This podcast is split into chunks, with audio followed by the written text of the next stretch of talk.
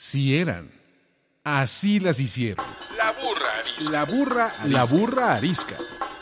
Tres mujeres en sus cuarentas diciendo una que otra sandez y buscando aprobación social. Con Laura Manso, la Amalgator y Adina Chelminsky. La burra arisca. Hola, ¿cómo están? Bienvenidos a La Burra Arisca. Yo soy la Amalgator. Yo soy Adina Chelminsky. Y yo soy Laura Manso. Estamos bien emocionadas porque necesitábamos en nuestra segunda, ¿no? ¿Qué no es segunda temporada? Es nuestra cuarta temporada. eh, volver a invitar a una de nuestras favoritas, la favorita de ustedes, el programa más oído, tienen que saber, después de LAN, que pues esas son otras, se ponen en otro costal. Pero la más popular, el mejor programa, la que más amamos, doña Julia Borboya, qué placer que vengas otra vez aquí a chacotear. Encantadísima, encantadísima. Me encanta oírlas, me divierto mucho y me encanta que me inviten. Estábamos hablando antes de grabar que, o sea, lo de la pregunta incómoda y nos estabas diciendo, a ver, cuéntame.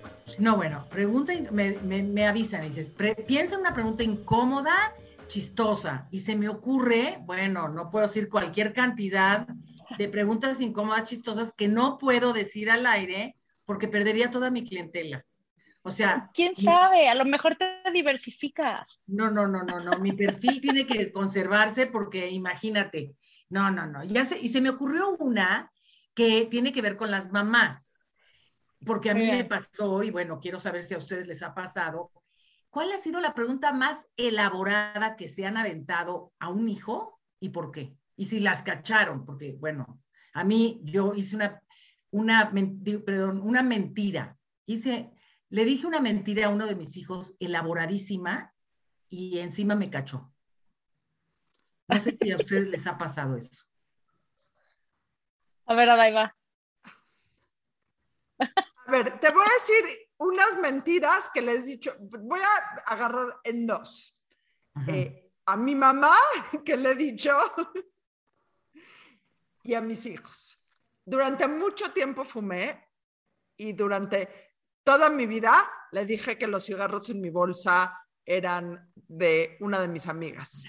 Eh, un- eh, dicha amiga se fue a vivir fuera de México hace muchísimo tiempo y una vez se volteó mi mamá, vio mi bolsa y me dijo, ¿siguen siendo de tu amiga los cigarros? Claro, sí, no, no, no. Entonces, número uno. Número dos, yo creo que el tema más así con mis hijos es cuando de chiquitos nos preguntaban si nosotros tomábamos alcohol o no tomábamos alcohol y cuánto alcohol tomábamos.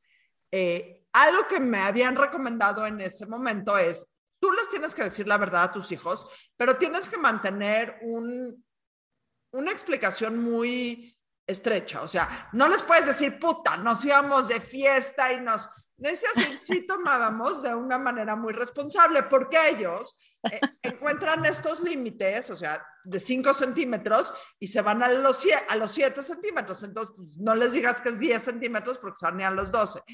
Pero con el tiempo se fueron dando cuenta que no éramos tan abstemios como dijimos También portaditos. También portaditos como dijimos.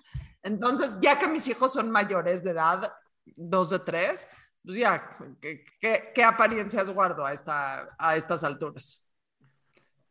Pe- Pero, por ejemplo, cuando me preguntan de drogas, si me preguntan si alguna vez he fumado marihuana, eh, sigue siendo la respuesta nunca. Si me creen, si no me creen, nunca. Punto. Ok. ¿Ves cómo tú también tienes que guardar el perfil? Claro que sí, Claro. claro que sí.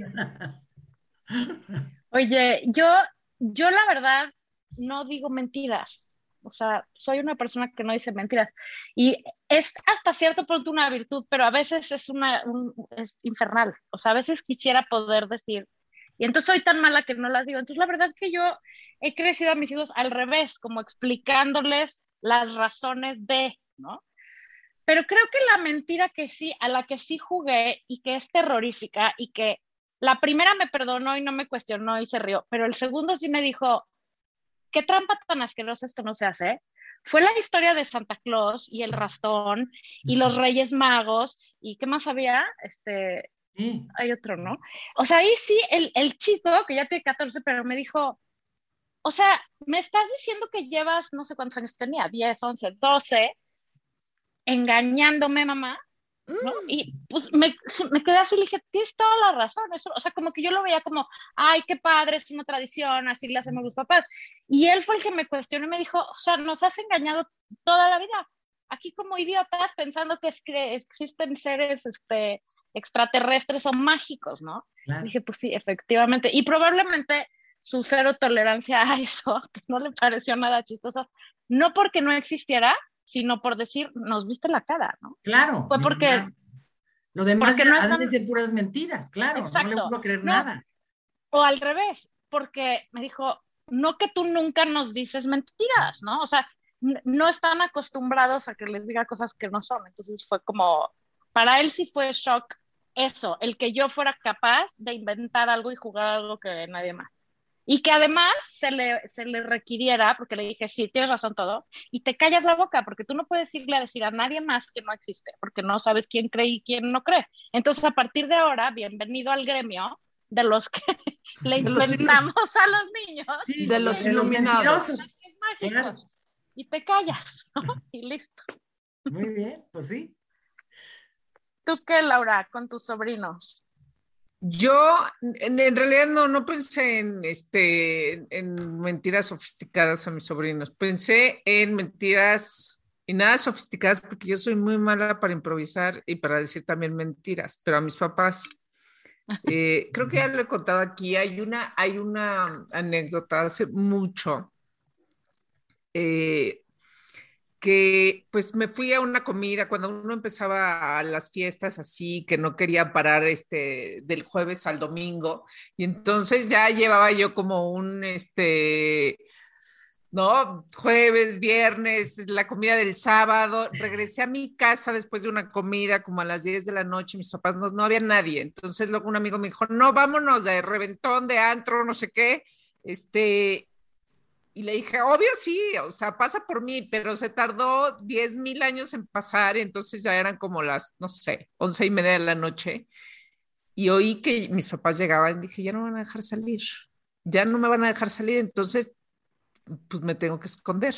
Entonces, la verdad es que había tomado en la comida, o sea, no, normalmente, pues tal vez no hubiera pensado en eso, pero me escondí detrás de una maceta Ay, la maceta no era. La, maceta no era tan grande. No, pero, pero las luces estaban apagadas, entonces yo, la maceta estaba como pegada a la sala y entonces yo pensé, no van a venir a la sala, o sea, mis papás van a ir a dormir, ¿qué? Y entonces ¿Fueron a regar? me agaché y entonces dije, porque pensé en todos los lugares anteriores, pensé cocina, cuarto de tele, baño, este, dije, no, todos aquí son posibles este, que van a llegar, aquí en la, en detrás de esta maceta. Y entonces, eh, pues, pues nada, que, que, que de repente prende la luz mi papá y va y cierra las cortinas de las salas, y, ah, la- las, este, las cortinas hay que cerrarlas porque entra el frío. Si lo matas de un infarto. Güey, o sea, ha sido de las vergüenzas. O sea, yo creo que, claro, mis papás me querían mandar al manicomio. O sea, de a quién se le ocurre esconderse detrás. ¿Qué haces ahí? Y ni modo que les dijera que buscando mi arete con la luz apagada. No, o sea, no había manera de salirse. Obvio, ya, no pues, fuiste con tu amigo. Ya no. No, Ya la le verdad sí. La verdad sí, porque además teni- tan- tenía tanta, yo tenía tanta pena de mi ser que dije, que en cuanto tocó dije, bueno, bye, este, pero mis ¿Ya papás juraban que estaba en drogas, juraban. Sí, no, bueno. O sea, a- así de, cada que llamaba alguien, porque era la época, obviamente no hay celular, cada que me llamaba alguien a la casa era de, este, oye, antes de pasarte a Laura, te tengo que preguntar si está en drogas, porque, la vemos muy mal. Pero no, ya, era- o sea, era una tontera, la verdad. No, bueno, está graciosísimo. Bueno, a mí déjenme que les diga que uno de mis hijos quería manejar a como diera lugar, pero tenía 13 años. No, a ver, ¿qué parte de no puedes manejar? No sé qué, pero tenemos una casa en Huasca y, y si me oye, lo va a descubrir ahorita a sus 42 años, ¿eh? Quiero aclarar que me estoy arriesgando por ustedes. Fuertes revelaciones. Fuertes revelaciones. Espero que nadie le diga, por favor, no voy a decir el nombre de mi. Tengo tres hijos, pero no voy a decir el nombre de cuál, él ya sabe.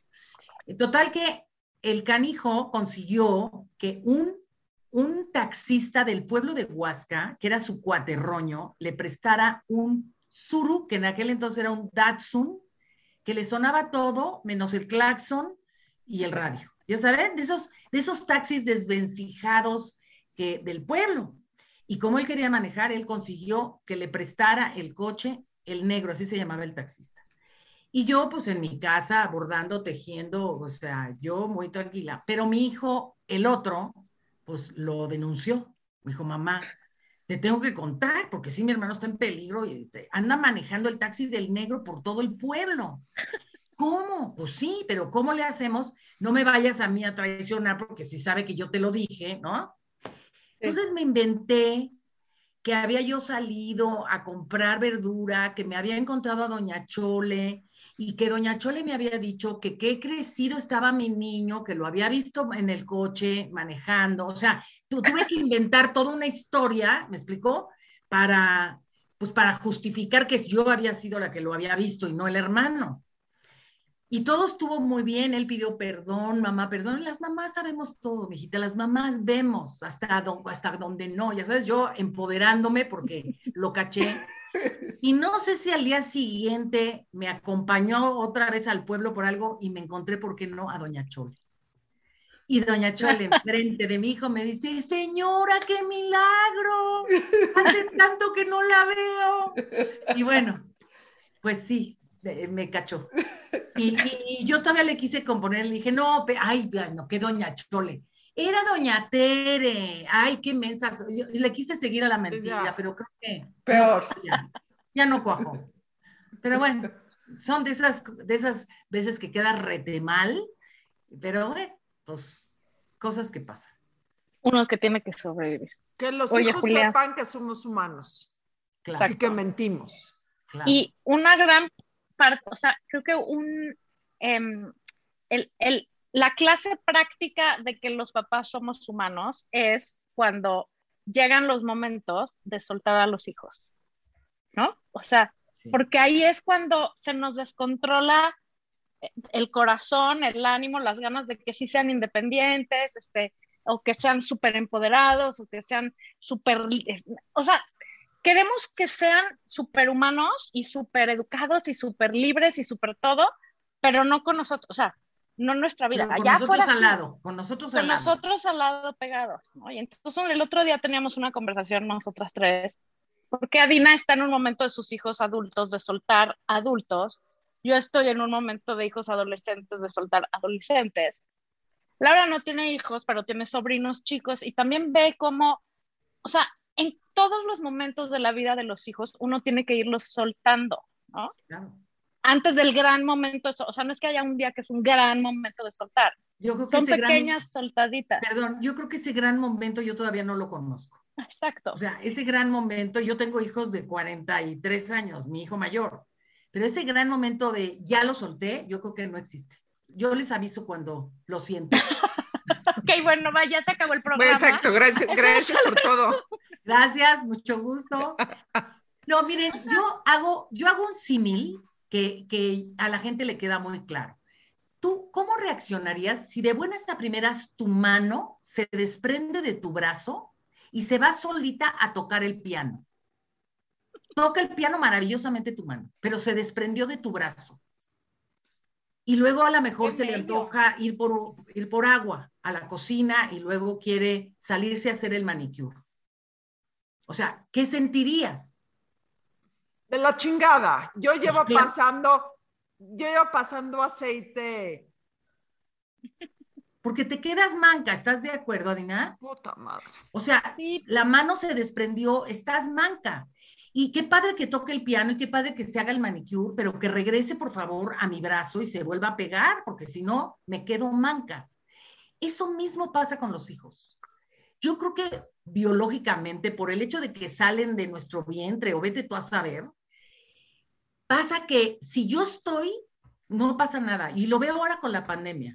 Los llevaron a los centros comerciales, a la fiesta del abuelito, al no sé qué, pero vienen conmigo, yo checo, pero ahora mándalos al colegio. No. Y la, y la fantasía es no porque yo no estoy. No es no por el COVID, porque díganme ustedes que en, en Santa Fe no hay COVID O sea, o en la, no sé, en el mercado sobre ruedas, ya me lo llevé y a ver, mijito, tú ven, te vienes conmigo y te pones el tapabocas, o, o sea, ni pelas al niño, pero va contigo. Y entonces, como va contigo, ya no le va a pasar nada. Es como una fantasía realmente, yo creo.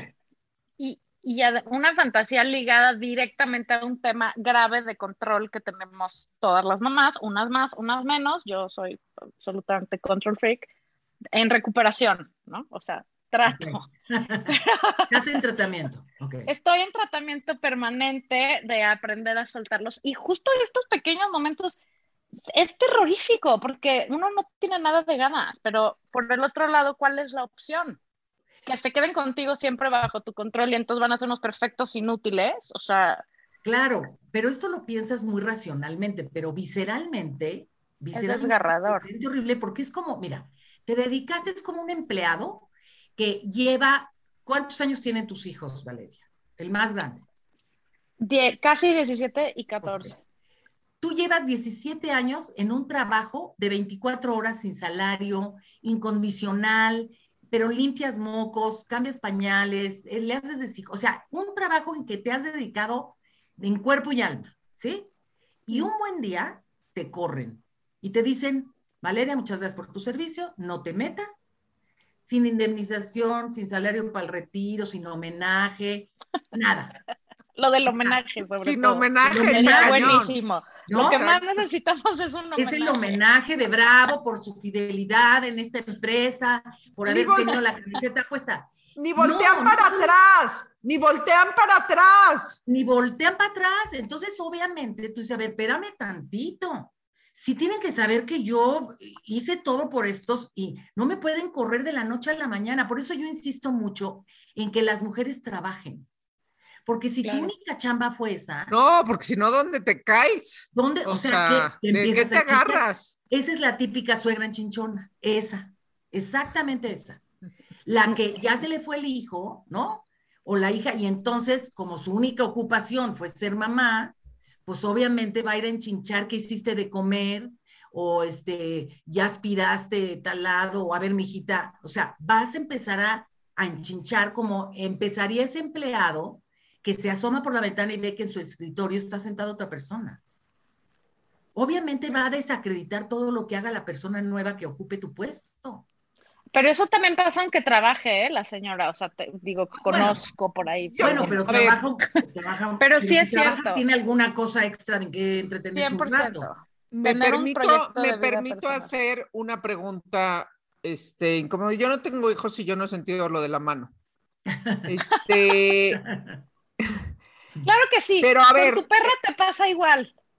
Pero a siento, ver, tienes una perrija. no, pero mi perra sí es bebé, o sea, aún es bebé, No, ya cuando Si se la adulta- perra se sale a hacer pipí a tres árboles afuera de tu casa y tú no estás, ¿te estás tranquilo? Sí, Te mueres. bueno, No. bueno, sí. Laura se ver, va de comidas porque ya se tiene que ir a ver a Tomasa. Acéptalo, ok. Laura. la, Pues, porque es una bebé, no tiene ni un año. ¿Ves? Tiene Exacto. diez- Es, a ver, la Mi bebé de pregunta es- 43 es... un bebé, Laura. Le, O sea, les pasa esto, mamás. O sea, es una cuestión porque, porque más natural, es, exacto, es por, les pasará esto a, los animales, a los animales que este, tienen hijos. eh, y tienen, o sea, hay animales con más conexiones, no hablo de este, un pájaro o algo así, o sea, realmente, eh, o es una cuestión más social. No, mira, yo creo, la respuesta aquí me voy a ver muy científica, pero es real. Cuanto más elucubrado, cuanto más complejo es el organismo de un animal, más apego tiene a su cría.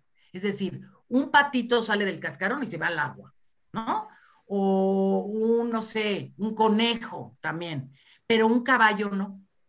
Y te lo digo por, por experiencia, en- allá en, Huasca tenemos caballos y la, la, la- yegua tuvo una potranca.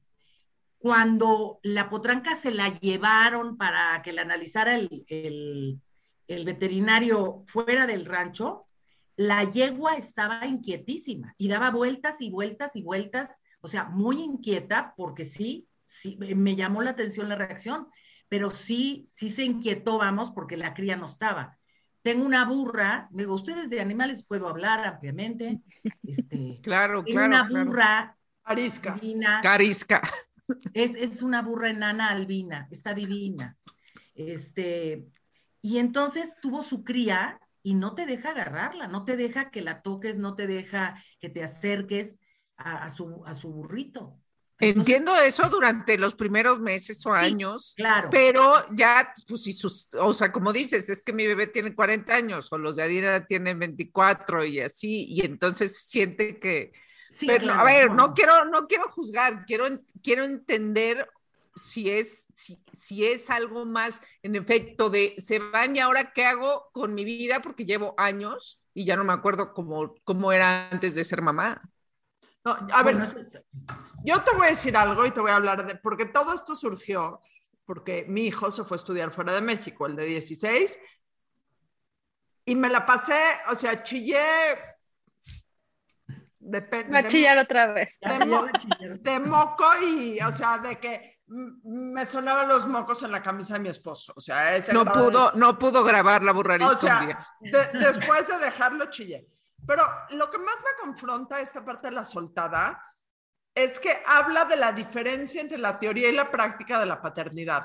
Porque en teoría leí todos los libros, eduqué a Claro, mis exacto. hijos para volar, están súper, eh, siempre los enfoqué a que sean profesionistas, independientes, fregones. Eso es lo que te decía al principio. que no me necesiten, eh, que no volteen para atrás y en el, o sea, que vayan por su vida.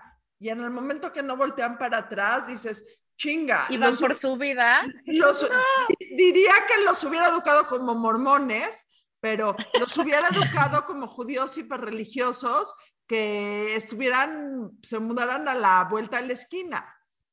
Pero mira, aquí hay dos factores. Uno es que las autoestimas están entrelazadas. O sea, si tu hijo es drogadicto, tú eres mala mamá. O sea, la gente automáticamente liga las autoestimas. Si tu hijo robó, tú eres mala mamá. O sea, también si tu hijo tiene suma cum laude en Harvard, tú eres una fregona como mamá. O sea, las autoestimas están mezcladas y eso cuesta mucho trabajo. Y otra cosa es no, que no confiamos, o sea, no confiamos en que, en esa educación que dimos. Porque tú dices, se va las drogas, el alcohol, y yo no voy a, o sea, si hay una fantasía de decir, si falla, va a ser mi culpa. O sea, lo que le pase, también ahí hay algo de egoísmo, de si los tengo aquí como mis pollitos, pues ya lo, yo Y- los controlo. Y yo creo que hay otra cosa que tiene muchísimo que ver, que es cómo nos cuesta aprender, a- porque se tiene que aprender a confiar en ellos y confiar en lo que nosotros les inculcamos, ¿no? Eh, eh, un ejemplo de esto que, que me encantó, que aprendí hace muy poquito, eh, mi esposo tiene una sobrina que tiene 23 años y vive en Estados Unidos y conoció a su novio hace menos de un año y decidieron que se van a ir a vivir juntos, ¿no? Como se hace en Estados Unidos, de hecho ya se tardó, ¿no? Pero pues mis cuñados, que son más tradicionales y no sé qué, mi suegra, bueno, ni hablar, mi suegra está colgada en una lámpara y no lo puede procesar. Mis cuñados estaban como mucho eh, diciendo, pero ¿por qué? ¿Pero por qué tan rápido? Pero a lo mejor no es el momento, este, no hay prisa, cada quien vive en su departamento, ¿por qué? O sea, como, no, o sea, está como con esta preocupación de cuál es la prisa, estás muy chiquita, acaba de hacer esto, luego haces esto, prueben, luego te casas y te vas. Y la respuesta de esta niña ídola fue, ustedes tienen que confiar en que ustedes me educaron. O sea, Claro. ustedes me formaron a mí, confíen en mi decisión. Estoy eligiendo a un cuate conforme a lo que ustedes me enseñaron, que es lo que yo tengo que buscar. Bueno, no, o sea, o lo que, los valores que, con los que hay que conformar yo, mi familia y mi vida, ¿no? Y en ese momento, mis cuñados, o sea, dicen que se quedaron con la mandíbula como de Sebastián el cangrejo en la sirenita y le dijeron, tienes toda la razón, tienes todo nuestro apoyo, adiós. Entonces, muchas veces el tema de soltarlos es no querer confiar, o sea, se nos olvida que pues nosotros los educamos. Si lo hicimos bien, se supone, ellos lo tendrían que hacer bien y aprender a confiar en ellos. O sea, ellos, ¿cómo van a aprender a, a, tomar confianza en ellos y hacer bien las cosas que tengan que hacer sin importar el momento de su vida? A los tres, para ponerse los zapatos, a los 16 para aprender a, hacer un trámite o a los 24 para rentar su departamento, si no les damos primero nosotros la confianza de decir, yo creo que tú eres capaz de hacer esto, ¿no? O sea, Claro. es un tema también de, de aprender a, a, a- a decir si van a poder. O sea, Es yo creo que es un acto de valentía. Hay que ser valientes. exacto. Porque el miedo no Claro. se te va a quitar nunca. Claro. Hay que ser valientes. O sea, eh, arriesgarse. Miren, yo no sé si, yo no creo haberlo contado aquí con ustedes, pero tengo una anécdota de mi infancia en que a mí me atropellaron. ¿No, no se los conté? No quiero Sí. ser repetitiva. Eh, Les no, conté la sí, otra vez, ¿no? Sí nos la contaste y la amamos. de la- Cuéntalo otra bueno, vez. Yo lo pienso, yo pienso esto de que mis papás me dejaron atravesar la No, calle después no. de que me atropellaron y digo, qué valientes, ¿no? Pero cuenta la anécdota, Claro. por favor. Por favor, cuéntala. Me da pena ser repetitiva, pero No, es que, es que para la gente que no lo oyó el pasado, es la mejor anécdota del La universo. puedes contar en resumen. En resumen, me, yo iba al- a, a pie al colegio porque quedaba a dos cuadras de mi casa, tenía que atravesar una avenida que en aquel entonces pasaba un dinosaurio nada más y un coche. Y me iba caminando siempre, pero me iban a cerrar la puerta y tenía yo examen, iría yo en quinto o en sexto de primaria, no me acuerdo, y ah, me atravesé sin ver y me atropelló un coche. Perdí el conocimiento, vino, me recogieron, en fin, estuve en convalecencia y cuando ya estuve lista para volver a caminar y volver al colegio, mi mamá me dijo, mijita, ya m- mañana lunes te vas al colegio. ¿Sí? ¿Quién me lleva? No, tú te vas caminando como siempre. Yo dije, mi mamá, soy adoptada, o sea, sí, tuve toda la sensación de les valgo gorro. Fui con mi papá, dije, a lo mejor soy hija natural de mi padre, mi mamá me aceptó porque no le quedó de otra. O sea, sí, sí. Clásico, clásico pensamiento. no, no, este, papi, este, tú me vas a llevar mañana al colegio, no, mijita, yo salgo antes que tú siempre, no, tú te vas caminando, tú- o sea, dije, canijos desgraciados con ganas de que me atropellen de nuevo, o sea, ¿por qué no me están protegiendo? Eso es lo que yo sentí. Obviamente crucé la calle, bueno, me fui creo que media hora antes para cruzar la calle hasta que no vi en la lontananza nada a su al- alrededor, o sea, pero poco a poco lo tuve que superar hasta que volvió otra vez a torear coches como siempre. Y yo a- hoy que soy madre y que soy abuela, digo, qué valentía más grande, porque eso me dio a mí fortaleza. No, pero cuenta, por favor, qué hizo tu mamá. Ah, no, bueno. O sea, ¿qué te enteraste después? No, bueno, sí, tenía, en aquel entonces estoy hablando, híjole, si digo la edad, que, que- ¿cuántos años serían? Pues 12 años, tengo 67, hagan la cuenta. Este, mi mamá tenía un walkie-talkie con la vecina de la esquina donde yo tenía que atravesar. La amo. Y entonces ya saben, aquí bigote, pestaña, aquí ya está cruzando, se está acercando, ya cruzó, ay, gracias. Y la directora del colegio le hablaba cuando yo cruzaba la puerta y llegaba. Pero eso yo no me enteré hasta mucho tiempo después, porque a lo mejor le reclamé o vete tú a saber, no me enteré de eso. O sea, me sentí desamparada y le agradezco a mis padres ese acto de valentía muchísimo. O sea, me, yo soli- fue mi propio éxito, no sé cómo explicarles, fue fue- yo vencí una adversidad por mí misma, ¿no? Pero lo hiciste porque tus papás, aunque se estaban muriendo de miedo y comiendo las uñas, muy probablemente, te dieron la confianza. O sea, te dijeron, claro que puedes. O sea, ¿de qué Ah, no, estás sí. hablando? Eres perfectamente capaz de hacer esto, ¿no? No, bueno, y la primera vez que di una conferencia, quiero contarles esto, fue, de- yo iba de voluntaria al Fray Bernardino Álvarez, que es el, el, bueno, el manicomio, ¿no? Que actualmente está ahí en, Polan- en Tlalpan. Iba yo de voluntaria, fíjense qué rara soy, ¿verdad? De voluntaria al manicomio, sí, me encantaba. Y entonces tuvimos un caso de una niña, háganse cuenta, el exorcista. Pero la niña era de nivel ba- económico bajo. El exorcista no había llegado a México porque antiguamente las películas llegaban tarde a México. O sea, era el exorcista en Estados Unidos y de aquí a que llegaba la película a México tardaba porque venían rollos. Digo, yo soy de la, de la, del periodo preclásico, tardío. Entonces, yo Pero- había visto, yo sí había visto El Exorcista porque había ido a- de viaje, había ido a Dallas con unas amigas y sí vi El Exorcista. Quiero decirles que después de ver esa película no volví nunca más a ver una película de miedo, o sea, horrible película de pánico. Y cuando regreso y empiezo a recibir, estaba yo en consulta externa, iban los pacientes para ver si iba- iban a ser internados o no. Eso me tocaba a mí, ¿eh? 20 años de edad, estudiando psicología y yo tenía que determinar si el paciente se quedaba internado o salía a la circulación. Una responsabilidad ay, no más. Sí. tremenda. Y llegó una niña que hablaba así como exorcizada, que se arqueaba. Bueno, un caso interesantísimo, que la niña no tenía cómo imitar a la del exorcismo, porque no la había visto la película, vamos. Pero fue un caso muy, muy, muy marcado. Y el doctor que estaba ahí en consulta externa, que era pues mi maestro, me dijo, vamos a presentar el caso eh, mañana en asamblea plenaria. Ah, pues sí, prepara el reporte. Ah, pues sí, ¿no? Llegas, el auditorio del Fray Bernardino son de esos auditorios que tú estás abajo y todo el público está arriba, como, como en un eh, coliseo. Yo llegué, ¿no? Y, y me dice, "Adela- pura bata blanca, puro, puro médico experto, y me dice, pasa al estrado, pasa a presentar el caso. ¿Cómo? O sea, ¿cómo? ¿No? Sí. Pues no me, o sea, me temblaban las piernas, las rodillas, la boca, la garganta, me agarré del atril como si fuera, o sea, y finalmente lo hice. Lo hice porque no me quedó otra y porque el doctor me dijo, no era mi papá, pero era una autoridad para mí, me dijo, nadie sabe más de este caso que tú. O sea, me dio el poder. Es que Dije, pues tienes razón. El médico más, más experto no sabe nada del caso.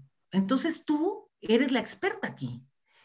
Bueno, gracias a eso, después de dar una conferencia en un congreso de médicos psiquiatras, entiéndanme que dar una conferencia en un colegio me, pues, me, no me genera ningún tipo de nervio. Sí, o sea, en la medida en que te permiten tus padres exponerte a, a situaciones difíciles antes, tus padres o tus autoridades, tú vas agarrando confianza porque la autoestima no es de afuera para adentro, no es que te digan, ay, mijita, sí que linda, tú puedes, es comprobar que pudiste. Y ahí es donde, ahora sí, donde la puerca torció el rabo. pero Eso voy- es una, eso es una gran frase. La autoestima no viene de afuera. O sea, lo, eh, eh, lo que tiene que hacer uno desde siempre es de, de adentro hacia afuera. O sea, por más que te digan que eres lo máximo, la más Claro. inteligente, la más bonita, la más- si tú No, lo, sirve si tú no lo desarrollas, si tú no lo desarrollas, no hay manera. claro que entonces, si pero- te dicen pero- eres fea y eres tonta, tampoco ayuda, pero este uno tiene que comprobar. Pero aquí estamos obviando un punto y Julia, si después me vas a cobrar la consulta, eh, pásame tu este. A mí lo que me preocupa de soltar no es que no vayan a poder. Estoy más que segura que son más que capaces y les he dado toda la, la, la, la manga ancha para demostrar que son mucho más capaces que yo en muchísimos Ok. sentidos. A Ok. mí me duele, a mí me gusta sentarme todas las noches a cenar con ellos en mi casa. A- o sea, a mí me duele, me duele. Se la llama el nido vacío, mana. me Se duele llama la- el nido me vacío. duele la ausencia. O sea, a mí me gusta claro. mi familia junta toda, como cuando eran chiquitos, bueno, no tan chiquitos, medianitos. No, A mí, me, a mí me gusta, lo que a mí me duele de soltar es que los extraño. Eh, Claro, y por eso, y ahí viene mi ejemplo de la mano. O sea, tú das por hecho que tus hijos son tuyos, que son parte como tu oreja, como tu mano, como tu nariz, y no lo son. Y sobre todo, mira, yo que tengo hijos ya que tienen hijos, veo lo que tomaron de lo que yo, mi marido y yo les dimos y lo que no.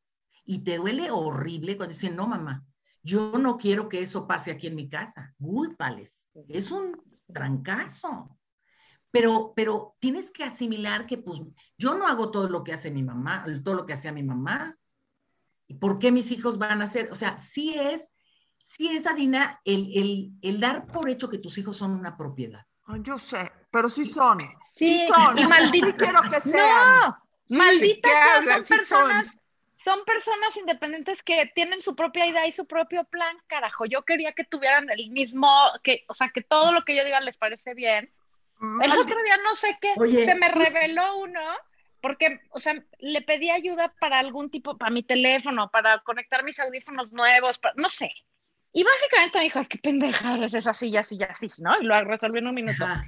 Le dije, te recuerdo que yo te enseñé a limpiarte las pompas y usar una cuchara, cabrón. O sea, a mí, tenme con mi selación porque yo también te tuve muchísima paciencia, ¿no? O sea, se vuelve, y, y a eso queríamos llegar. Uno va construyendo a sus hijos, se supone, ¿no? Y les vas dando herramientas para que puedas irlos soltando y para que ellos puedan ir creyendo en ellos y, siendo, o sea, para mí mi principal mensaje de mamá a mis hijos en todas las etapas de su vida es, tú lo vas a poder resolver.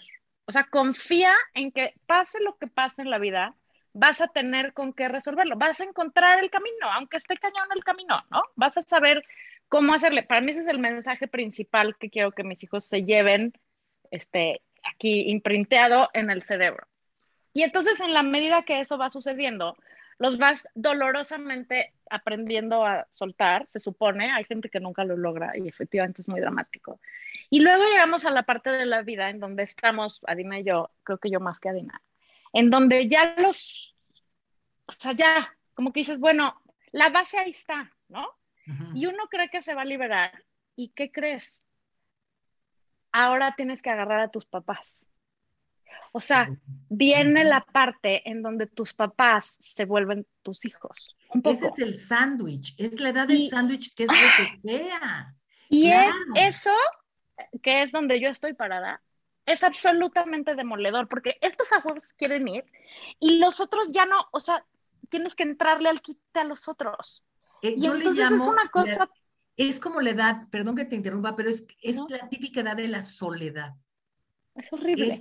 No me entienden los de arriba ni los de abajo, o sea, gulp, alto, ¿no? O sea, los, mis hijos no quieren saber nada de mí, si yo digo rojo, ellos dicen verde, ¿no? Y mis padres no se, no se atienen a mí, a mis órdenes, pues, porque yo quiero que, a ver, mamá, yo me acuerdo haber regañado a mi mamá porque ella se hacía recetas. Ella se fue a Santo Domingo y se hizo su recetario, doctora Estela Rodríguez, fake. Digo, la estoy ventaneando, pues ya está en el cielo, espero que, que Dios la haya perdonado. Ella se fue a hacer su recetario porque quería comprar medicinas de, eh, y, y la caché y la regañé. Y ella decía, a ver un momento, y me contestó como tú ahorita, a ver un momento, ya se te olvidó quién te enseñó a caminar a ti, quién te dijo, tú no me vas a mandar a mí. Entonces, claro, por un lado les quieres cobrar a los hijos lo que les diste y por otro lado tus papás te quieren cobrar lo que te dieron.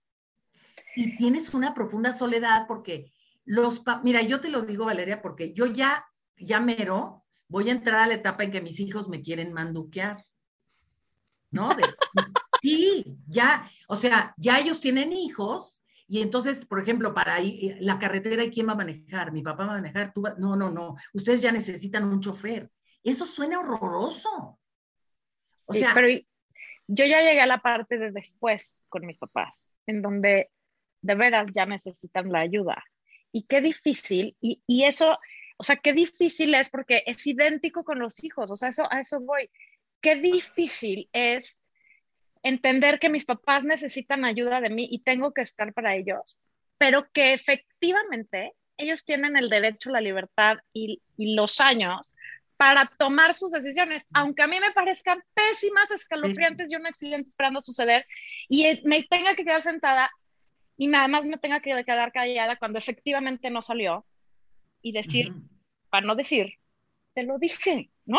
Estoy viendo desde aquí lo que va a pasar. O sea, la libertad incluye el derecho a tomar sus malas decisiones y permitir a tus... tienes que soltar de ambos lados. O sea, tienes que soltar de la derecha y de la izquierda al mismo A mí me está pasando al mismo tiempo. Y, tú te sientes atada. O sea, tú tienes que soltar cuando te sientes más atada que nunca. Estás atada por los hijos y por los padres. Porque, sí. porque o sea, entiendo que dependiendo la edad de cada quien, pero en la mía, cuando piensas que te vas a empezar a liberar y entonces ya te vas a poder enfocar más en tu proyecto, en tu pareja, en tal, pues a mí lo que me está pasando es que ahora hay que entrarle duro con mis papás, ¿no? O sea, no, no, me puedo desaparecer e irme a viajar dos meses, que digo, de todas maneras, maldita pandemia, pero no, o sea, todos los planes es con mi hermana de tú estás este fin o yo estoy este fin, ¿sabes? Porque no, ya no los puedes dejar totalmente solitos, aunque son independientes, tienes que estar al pendiente. Entonces, pues, maldita sea, ¿cómo se hace esto de, de decir, bueno, pues toma tus malas decisiones y cómo se hace uno, cómo se remienda uno la mano? O sea, la deja ir, Julia. Es que no es la mano, es el corazón. Ese es el Es que tienes que tomar, o sea, yo creo que la clave está en, en sentir como propios los triunfos de tus hijos. Eh, o sea, en decir si pudo o si lo logró, de alguna manera vamos bien, o si no lo logró, bueno, eh, va a poder salir, o sea, de alguna manera como saber que tu trabajo tiene un principio y un fin. O sea, hay un momento en el cual ya, aunque tú le hayas dado todas las bases maravillosas del mundo, tus hijos tendrán otras parejas, otras influencias, otras, otras vivencias diferentes a las tuyas y no van a tomar las decisiones que tú tomarías. Y, y en eso que dices, que yo no he llegado y no, no sé si tengo muchas ganas, pero le voy a echar muchas ganas cuando, cuando lleguemos a la parte de que los hijos empiezan a, o sea, elijan una pareja, ¿no? Qué increíble que sea alguien que, con quien eres compatible, que dices, wow, esta persona, esto, esto, check, check, check, ¿no? Las cosas que para ti son importantes. ¿Qué cosa tan terrorífica debe de ser que te caiga gordísimo la pareja que tu hijo o hija escogió? Claro, pero... Que seas incompatible o que veas que es un accidente otra vez esperando a suceder. Claro, pero aquí tienes que analizar que lo que te choca, te checa. Que a lo mejor te cae regorda porque se parece a ti. Si tú eres controladora. Exacto, porque te caería mal. Correcto. Pero van a escoger una, una pareja controladora. Yo nomás voy a decir algo en honor al mes patrio. Chingue su madre Miguel Hidalgo, que abolió la esclavitud en México. Yo quiero tener a mis hijos de esclavos teñidos a mis faldas y que pisquen el algodón de mi jardín. Adina, ¿cuánto dinero tienes en tu cuenta de banco? Eh, de eso depende, reina. Yo sé. Te puedo dar Así de claro mil ejemplos de mamás que siguen con el control total de, de, de 50 años. Cero, cero, porque bueno. tristemente el que tiene el dinero en la cuenta de banco es mi marido y él sí eh, fluye perfecto con esto de la soltada. Perfecto. Claro. los hombres fluyen mejor que las mujeres. Sí, es correcto. Sí, yo quiero también mi mesa con hijitos y nietitos y todos juntos y mi marido dice, ay no, qué flojera, Dios mío, pegan un... O sea, sí los quiere y los ama, pero no es tan apegado, o sea, no, yo creo que las mamás por biología, a lo mejor... Pues sí, es una cosa instintiva animal, o sea, finalmente somos animales, ¿no? Y es tu cría. Sí. Exacto. Y, y, y, y, por eso cuando alguien lastima a tu cría, te sale el instinto de to inflict harm, no sé cómo decirlo. O sea, yo nunca he sentido lo que quiero, o sea, de, quiero despellejar a una persona cuando alguien empujaba a mis hijitos en el columpio, ¿no? O sea, al año y medio. O sea, desde ahí es aprender a soltar y a decir, no intervengo. O sea, que lo arregle él. Hay un fenómeno animal, yo sigo con los animales, ¿eh? pero es que, bueno, tengo muchos animalitos en Huasca que me hizo reflexionar. Fíjense que nació una borreguita y la mamá no le quería dar de comer. La mamá no le quería, era una borreguita muy chiquitina. Entonces vino el veterinario y me dijo, sí, claro, no le quería dar de comer porque no le dolió el parto. ¿Cómo? Sí, en el canal del parto se estimula el instinto de protección, ¿no? Entonces, como el producto fue muy pequeño, este, ella no sintió que dio a luz, hazte cuenta, ¿no? Entonces el veterinario metió literal la mano por el conducto vaginal de la borrega y la borrega como, como si fuera un switch, se acercó a su cría y le dio de mamá. Y yo pensé y dije, a ver, en la medida que tú le trabajas a los hijos, te hacen sufrir, te preocupas, o sea, toda la experiencia intensa que un hijo te, te genera, es lo que te genera ese apego, ¿sí? O sea, igual que la, que la, que la borrega, o sea, me dolió y como me dolió lo quiero proteger, o sea, es algo que me costó trabajo, pues. Que en el mundo de los animales humanos, y corrígeme porque la experta eres tú, eh, pasa un poco lo mismo con la depresión postparto, está súper asociada a las mamás que no amamantaron, porque no establecen ese vínculo. Exacto. Sí. Entonces no lo reconoces como tu cría, aunque obviamente luego entra la parte racional y entonces se puede, o sea, se puede establecer un vínculo, pero esa es una de las principales razones, ¿no? De la Claro, no, el fenómeno de la depresión postparto, y de hecho voy a dar una conferencia próximamente de eso, es un fenómeno que no, muy oculto porque la misma mujer se siente bien culpable, bien Claro. culpable de, no quiero que me acerquen a este chamaco, yo no quiero saber nada, yo me quiero dormir y no debe ser, ¿no? Entonces, aquí, en este caso que hablamos de desprendernos, todas en teoría tenemos clarísimo que tenemos que dejarlos volar. Y Adina eh, hasta pagó para que fuera a volar, me imagino, ¿no? Hasta pagó, pero luego lloró. Es como, como un guacala, qué rico, ¿no? Es como, sí, sí, que se vaya, ¿no? Pero caramba, que me hable este, en la mañana y en la noche todos los días para decirme, mamita, sin ti no soy nada. Es un poco de soberbia, ¿eh? ¿no? Sí, yo sé, pregúntame cuántas veces me ha hablado. No, pues sí, no. no. Pero además, ¿sabes Sí. cómo? Adina, ¿tú cuántas veces le hablabas a tu mamá cuando tenías esa edad? Pero yo soy mucho mejor mamá, evidentemente. O sea, yo soy adorable. Adorable, claro. Adorable. Y No, sí, Pero- estoy siendo irónica para quien no pueda ver mi cara. Claro, pero- por supuesto.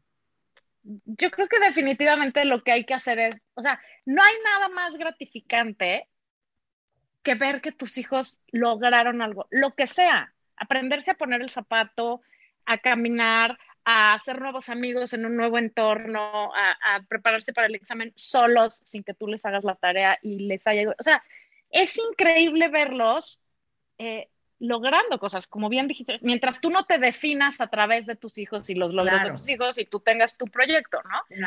Y, y eso es lo que no entendemos, es que no pasa. Los hijos no se levantan a los 30 años y dicen, ok, ahora a partir de hoy voy a ser independiente, listo, bye. O sea, eso uno lo construye desde el momento que nacen, dejándolo batallar poniéndose los zapatos solos en vez de decirle, no, a ver, así no, yo te los pongo, porque ahí ya lo invalidaste. Eh, eh, deja que te interrumpa porque aquí es bien importante. Por favor. Y resistiendo que el zapato está al revés y mal abrochado. Te Pero callas por la boca. no lo corrijas, no lo corrijas. Dile, wow, ya te pusiste los zapatos. La próxima le dices, ya sabes los zapatos, ahora podrás al derecho. O sea, sí hay que respetar el ritmo, porque lo que pasa es 100%. que muchas veces no lo sueltas porque tú quieres que lo hagan como, como tú lo harías. O rápido, que ese Voy es a- un gran error. Tenemos prisa siempre. Sí, voy a ser muy cursi, pero es bien importante que yo les diga esto para que se consuele Adina. Cuando tú ves a tu propio hijo desvelarse por la fiebre de su hijo, te está pagando todas las cuentas que crees que te debe. Cuando tú ves que, que, que se está matando para las colegiaturas, que aunque no tenga ganas, se está jugando y, y, te ves tú reflejada en lo que está haciendo tu hijo o tu hija por sus propios hijos, te está pagando todas las deudas que tú crees que deba tener contigo. Alina, lo que necesitas son nietos. No, no, Sí, ya, Pero no sí, ahorita, que- no, no ahorita ni en Estados No Unidos. ahorita. No, no, no. no, ni en este momento. No, Y, mira, y, y luego, siempre les digo a mis hijos, porque yo no celebro el Día de las Madres, no me repatea, o, o- o sea, realmente me molesta. Y un día me preguntaron, es que no quieres que te celebremos, y yo les digo todos los años, a mí celebrenme siendo buenas personas. Y con eso me doy más que por bien pagada el resto de la existencia. Y sí son buenas personas, la verdad es que sí y, son y te voy a decir una cosa, sí son, pero sí hay, una, sí hay un momento en que uno le paga a sus papás, que los papás no tenemos que esperar, pero ojalá suceda, y es la vejez de los papás. Claro. Cuando otra vez, cuando tú te vuelves, o sea, es que yo creo que hay dos momentos tremendos en la vida de, de, de, de pues de ser adulto y de crecer. Sí. Son tres.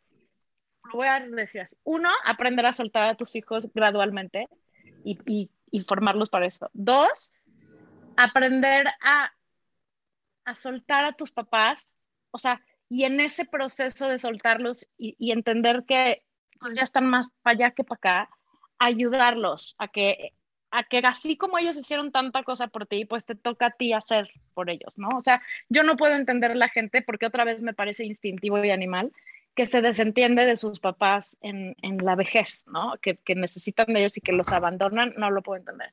Pero lo más cañón de todo, de ser adulto, Julia, y ser papá y mamá, es aprender que tú tienes que ser tu propio papá y tu propia mamá. Eso es lo más cañón de todo. Y eso lo sentimos como egoísta, ¿no? Si yo me cuido, si yo me protejo, si yo veo por mí antes que por los demás, soy mala. Y no, no puedes ser buena con los demás si no eres buena contigo. Y yo creo que esa es, esa es la clave. Y me parece que para ti, Valeria, es una preciosa oportunidad que te da la vida de regresarle a tus padres lo que ellos te dieron.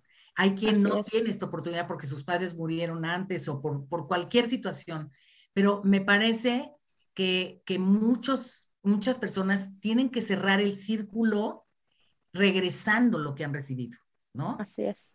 Así lo, así lo, así se procesa, ¿no? O sea, y, y, cuando tienes la duda y dices, ¿cómo le hago? Ya no puedo, qué flojera. O sea, igual que flojera que vengan los nietos, qué flojera ir a ver a mis papás, ¿no? Pero ahí es cuando entra la parte de decir, no, perdón, o sea, así es, o sea, lo, es una cosa que quieres hacer por justamente devolverlo, ¿no?